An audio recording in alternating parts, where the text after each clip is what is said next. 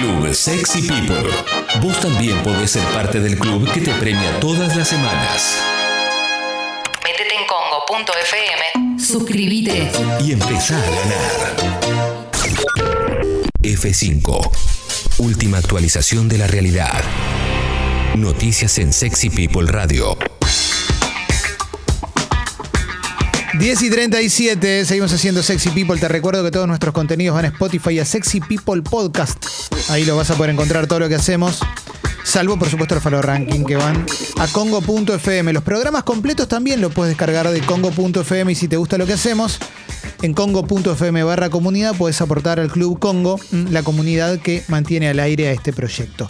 Dicho esto, vamos a arrancar con un resumen de las tapas de los principales medios. Todos, absolutamente todos, hablan de el regreso a las clases en la ciudad de Buenos Aires, Santa Fe, Santiago del Estero y Jujuy. ¿eh? Después de un año con presencialidad cuidada, sucede esto. ¿eh?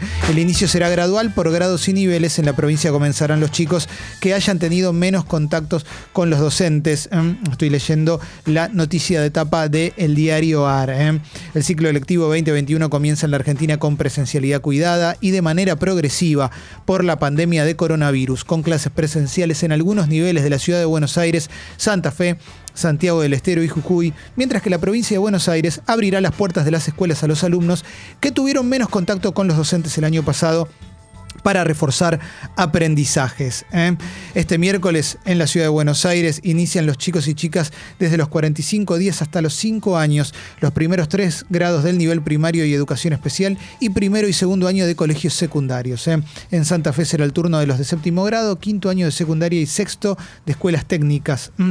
Santiago del Estero, alumnos del último año de primaria y de secundaria y en Jujuy, estudiantes de nivel inicial y primaria. ¿eh? El calendario escolar que difundió el Ministerio de Educación de la Nación destaca que a partir del 21 de febrero van a volver las clases presenciales para alumnos secundarios y de escuelas técnicas de Jujuy, mientras que el primero de marzo van a retornar en las provincias de Buenos Aires, Salta, Tucumán, Catamarca, San Juan, San Luis, Mendoza, Santa Cruz, Entre Ríos y Córdoba. ¿eh? También el primero de marzo en Chubut, Chaco, Corrientes, Tierra del Fuego, 2 de marzo Formosa, 3 Neuquén y Río Negro, 8 La Pampa, La Rioja, 9 Misiones, 15 de marzo se completan los ciclos lectivos de Santa Fe y de Santiago del Estero. Dijo Nicolás Trota, la escuela que teníamos en marzo pasado no está disponible ahora. ¿eh? Detalló que seguramente habrá clases presenciales tres veces a la semana, mientras que, las, mientras que las escuelas de jornada completa se van a transformar en dos escuelas de jornada simple. ¿eh? Un debate muy complejo que se dio a lo largo de muchos meses en nuestro país era el del regreso a las aulas, a las clases. ¿eh? Eh, de romper un poco con la, virtualidad, de volver a tener a los chicos en las escuelas. Es mucho más complejo que un simple eslogan de abran las escuelas y punto, o no abran las escuelas es imposible. La verdad es que no creo que haya una manera correcta al 100% de hacerla sin ningún tipo de riesgo, ¿eh? pero también me parece que eh, es muy difícil opinar cuando no se. Cuando no se lo vive en primera persona. ¿A qué voy? Me cuesta, me cuesta tener una opinión del todo formada porque no vivo con criaturas, no tengo hijos, no tengo hijas. ¿eh? Hoy lo escuchaba Martín Nelly en Mentiras Verdaderas contar que tiene una hermana de nueve años y y cómo le cambia, cómo le cambió la realidad a un montón de niños y niñas, sobre todo los de la primaria, cómo estuvieron este año con las clases. Yo creo que que con protocolos y cuidados vale la pena probar. Después se verá si funciona, si no funciona, si hay riesgos o no y demás. También, también el sistema educativo es lo suficientemente grande como para que haya escuelas que cumplan bien los protocolos. Me parece que algunas van a fallar, etcétera, etcétera. De hecho, hay una nota en el diario AR, eh, que escribe la periodista Julieta Roffo, con voces de madres a favor y en contra del regreso a las aulas, y todas parecieran tener un punto, un punto concreto de por qué sí y por qué no. Eh, más allá de las experiencias individuales, eh, hoy comienza algo que podría tomarse hasta como una prueba. Vamos a ver qué sucede, pero también es algo por lo que se ha reclamado mucho. Ale, te escuché ahí. No, que quizás, quizás no sea todo tan terrible como se pinta y quizás empiecen a existir. Ayer veía, por ejemplo, esta, eh, el, el medidor eh, este de, de CO2 eh, en el aire, que es, es una muy buena medida, por ejemplo.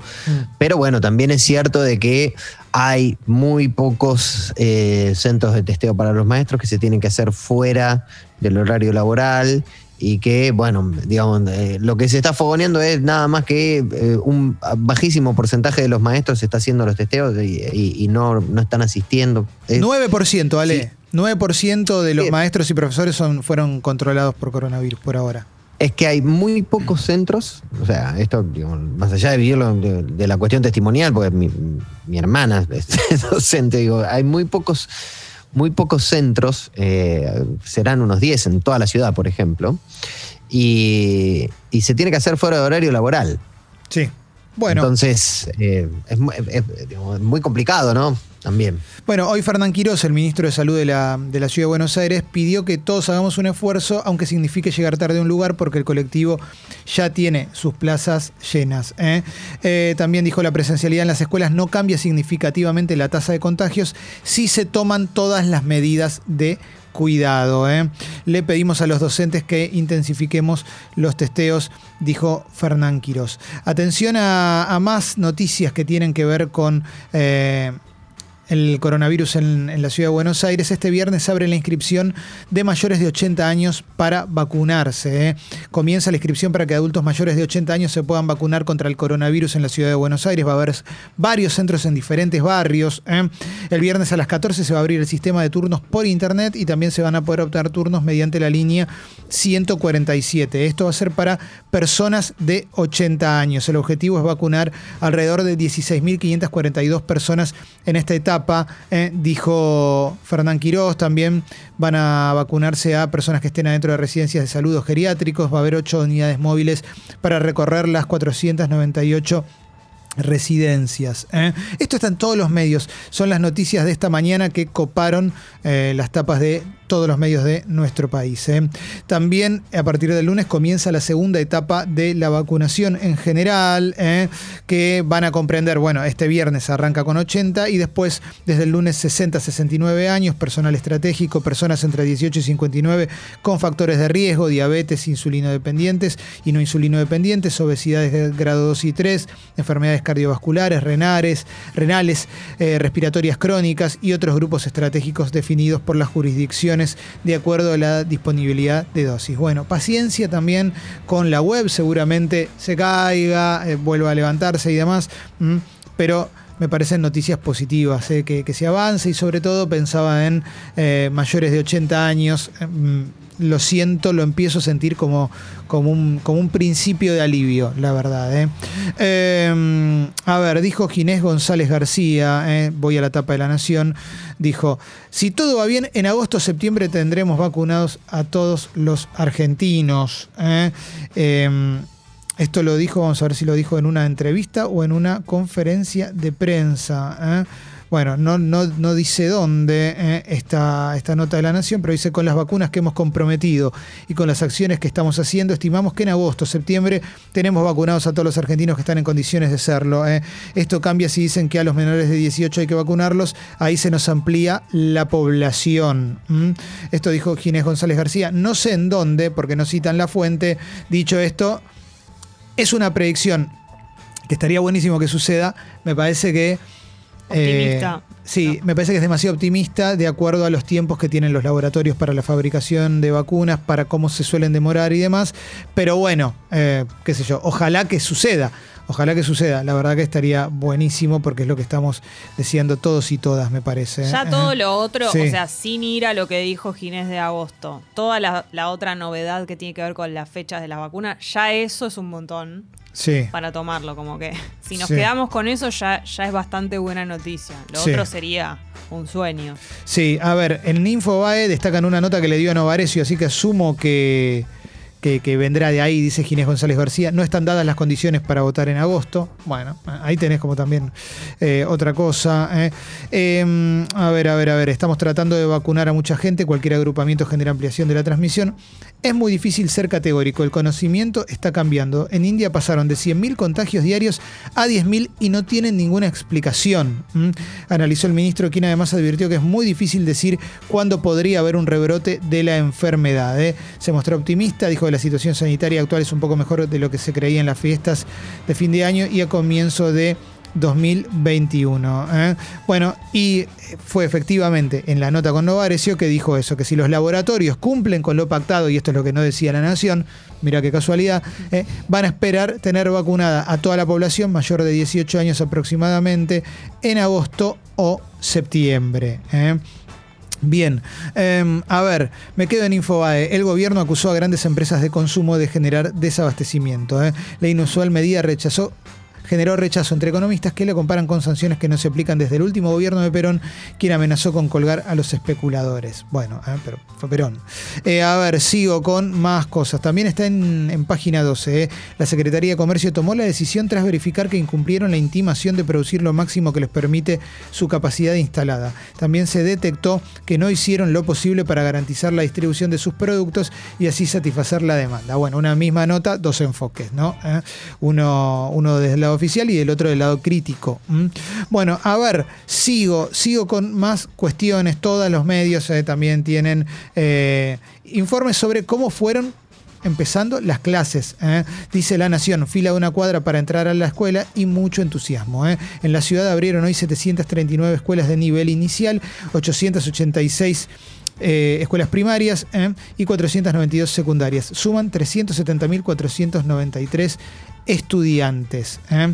Bien, mm, también destaca la Nación lo de la imputación a las grandes empresas por generar desabastecimiento. Vamos con más cuestiones, vamos con más cuestiones. En la provincia hoy empiezan a vacunar a mayores de 70 años. En la ciudad los de 70 es en capital. ¿m? Recordá eso. Dijimos muchos datos, mucho, mucho número, mucha fecha, lo tenés en todos los medios. ¿eh?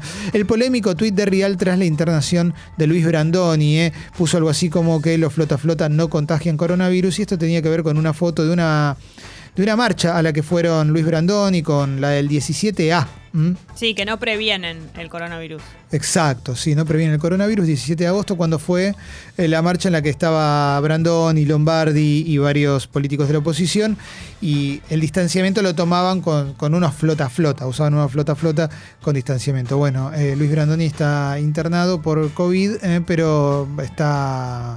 No está en mal estado, digamos, no, no está, teniendo un proceso traumático con respecto al, al COVID-19. Bien, eh, algunas cosas más que vamos encontrando por tapas de diferentes medios. Tenía un par por acá por página 12, había leído una que me había llamado mucho la atención, que, que tenía que ver, que era directamente cultura pop, ¿eh? que, que tenía que ver con el muñeco de Star Wars de The Mandalorian de Gina Carano, la actriz que fue expulsada de la serie. ¿eh? Hasbro, que es la empresa que eh, fabrica estos muñecos, anunció que no va a estar más el muñeco de Cara Dune, ¿eh? el personaje Cara que Dune. es Cara Dune, ¿eh? Eh, no lo va a fabricar más porque no está de acuerdo con las declaraciones que había dicho en su momento de que la discriminaba, la sociedad la discriminaba de una manera similar a la cual la sociedad había discriminado a los judíos antes del nazismo. En, en relación a esto, Larry David, uno de los eh, Larry Charles, perdón, un, un guionista de Seinfeld, un comediante bastante popular, eh, opinó sobre esto en algún momento y había dicho más que antisemita es estúpida. Es, es- es- el problema de ella tiene que ver más con eso que con ser antisemita. Ella es la que Sí. es fanática de Trump, que no cree en el Exacto, coronavirus. sí, es la misma sí. persona. Sí, Sí, tiene todas es juntas. Tiene, todas, juntas. Todos los check. Una cosa, si te gustan los muñequitos y, y te gustan las inversiones, a comprarse ahora el muñequito de Cara Dune, porque este muñeco en unos años va a valer dinero, ah, porque va a estar descontinuado. Mm. Rubén Igue, ¿eh? voy a leer algunas también de, de deportes, porque hoy no tenemos polideportivo. Mm, Karl Heinz Rummenigge, el, el mítico delantero de la selección Sí. alemana, el Bayern Múnich, y hoy directivo del Bayern Múnich, eh, lo felicitó irónicamente a Messi por la plata que gana. ¿eh? Viste que Messi gana 138 millones de euros anuales y desde 2017 ganó 555 millones generando también más ganancia para Barcelona, pero bueno, son números impactantes. Dijo, solo puedo felicitarlo, logró hacer un contrato astronómico, pero después se puso más serio y dijo algo que todos en algún momento lo pensamos, que es, en los últimos 10 años todos cometimos errores porque gastamos cada vez más a favor de los jugadores y agentes. La pandemia demostró que tenemos que dar marcha atrás y volver a un modelo más racional. Espero que sea posible, pero no será fácil. Esto en algún momento nos lo hemos preguntado, ¿eh? ¿por qué ganan tanto? Digo, ¿por qué 138 millones y no 40? No, Claro. como que es un Sí, montón. Yo ya creo es un que montón. Sí. no, es un pero montón. eh, el tema es el siguiente para mí, digamos, ¿no? No, no, no genera lo mismo un partido de Champions League. No, hay un montón de cosas que, que, que dejan de, de- incluso en la Champions, ¿no? Ponerle, no sé, los gastos de hotelería, de viaje y, y todo eso que se multiplica por 500, Sí. eh, no está más. O sea, que en Europa no haya gente es dramático realmente por los precios de las entradas, por todo lo que se mueve alrededor, por todas las industrias que se mueven alrededor de los No, viajes que hay. totalmente. pues. Totalmente, totalmente. Él dijo, no se va a poder volver atrás, es difícil. Yo creo que no van a volver atrás, pero Y bueno, no. no. deja de llamar la atención. Lo que pasa es que, bueno, es un negocio barra industria que sigue creciendo y creciendo a niveles astronómicos. Por eso te acordás que a principio de año, cuando dejó de haber partidos y demás, en un momento tuvieron que renegociar sueldos porque esos sueldos también se, se bancaban con merchandising, entradas y demás, ¿no? Pero además, hay otra cuestión que yo igualmente veo como que hay un. hay, hay una. hay una vuelta atrás. Digamos, a nivel global no se va a terminar de notar mucho porque, digamos, pero se han pasado de gastar, no sé, se, se han pasado de operaciones. Por ejemplo, la de Hazard en el Real Madrid, que fue una operación más o menos de 200 millones de euros en total. Y en este último mercado de pases no hubo eh, una operación. Sí, se, se van, se van como modificando. Incluso las operaciones de acá, que vos ves que los jugadores se- son, es un millón de dólares con una obligación de compra al año siguiente, más una. O sea, y así se va redondeando un número. Lo que pasa en Europa, vos pasás de 200 millones a 120 y decís, bueno, igual sigue siendo una cantidad que no me puedo ni imaginar, pero bajaron considerablemente. Jessy. No, pensaba eso, ¿en qué momento de tu fortuna ya el número no cambia? Porque debe ser, para nosotros es mucha diferencia, no sé, 5 lucas, qué sé yo. Sí. Como que en qué momento de tu fortuna ya tener una cantidad es lo mismo que tener, no sé, 10, 10 Para mil mí- más como... Para mí en el nivel de Messi todavía no. Para mí en el nivel de Bill Gates y Jeff Bezos. Viste que de acuerdo a cómo se mueven los mercados, un día tienen 55 mil millones y al día siguiente tienen 75 mil millones. Y hay mismo. 20 mil millones que en el medio Claro. que se esfumaron. Bueno, también para destacar varias cositas, eh, varias cositas. Ayer jugó de titular Campaso, eh, jugó de titular contra Boston. Eh, perdieron, pero la rompió, la sigue rompiendo. Está jugando cada vez mejor, se soltó. lo quieren, el entrenador lo quiere, lo elogia. Ayer jugó muy bien, jugó ahí con Nicola Jokic y Jamal Murray. Dijo, me siento cómodo y lleno de confianza, me quiero adaptar lo más rápido posible y seguir ajustándome a esta liga. Bueno, antes de ayer le habían ganado a los Lakers, le habían ganado muy bien y se había dado el gusto de meter un par de lujitos eh, también. Y en otro orden de cosas, ayer el Barcelona perdió 4 a 1 con el PSG por la Champions, con tres goles de Mbappé. Y yo creo que El mejor jugador del mundo. el mejor jugador del mundo. Creo que eh, si no es el mejor, está ahí. Pero sí hay una cosa que es Kuman, ya está. Para, yo tengo la sensación, Alessi, ya está Kuman. No, no está en- Barcelona ya está. Sí, Barcelona también. Barcelona, Barcelona me parece que ya está pidiendo una ya está. refundación. Me parece que Barcelona pide una refundación grande en todo sentido, ¿no? Sí.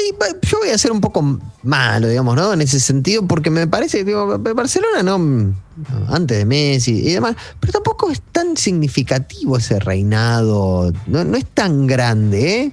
Ganaron tres Champions, o sea, es un montón en toda su historia, pero no es tan grande, digo, me- culturalmente puede ser, Guardiola y demás, pero eh, ha- hay que entender, creo que también, que no es lo mismo tener al mejor jugador de la historia o al mejor jugador del mundo durante tanto tiempo como lo fue Messi dentro de Barcelona, que eso sea constitutivo de la historia. El Barcelona siempre tuvo altibajos, siempre tuvo grandes jugadores, pero nunca fue un, un equipo, digamos, hasta la llegada de Messi. No fue un equipo que ganó Champions. No, yo creo que cuando, cuando sucede algo como lo que sucedió con Guardiola de técnico, que después eso siguió salpicando a dos o tres técnicos que vinieron después, eh, se generó una fantasía de que esto es para siempre, no va a cambiar nunca más. Claro. Y hoy están volviendo a esa realidad previa, digamos, de inconstancias que sí, podían ganar una Champions, pero también podían tener campeonatos realmente flojos. Y eso está clarísimo. Con un Messi que tiene grandes partidos y otros partidos un poco más, más eh,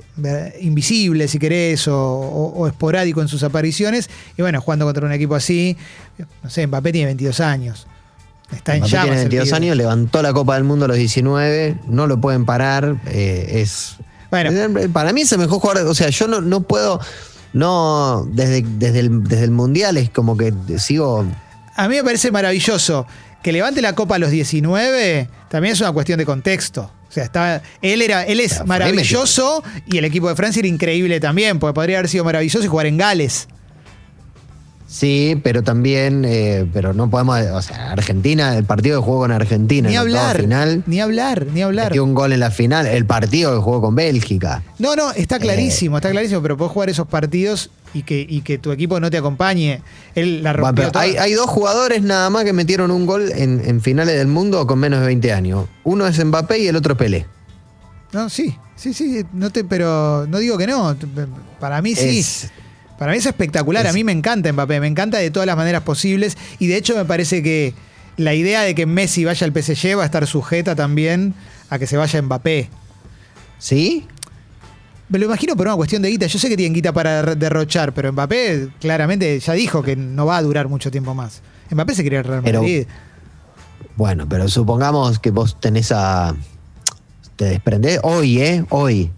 2021. Ni ¿Te loco. desprendés? Le hago un contrato de 10 años a Mbappé ahora.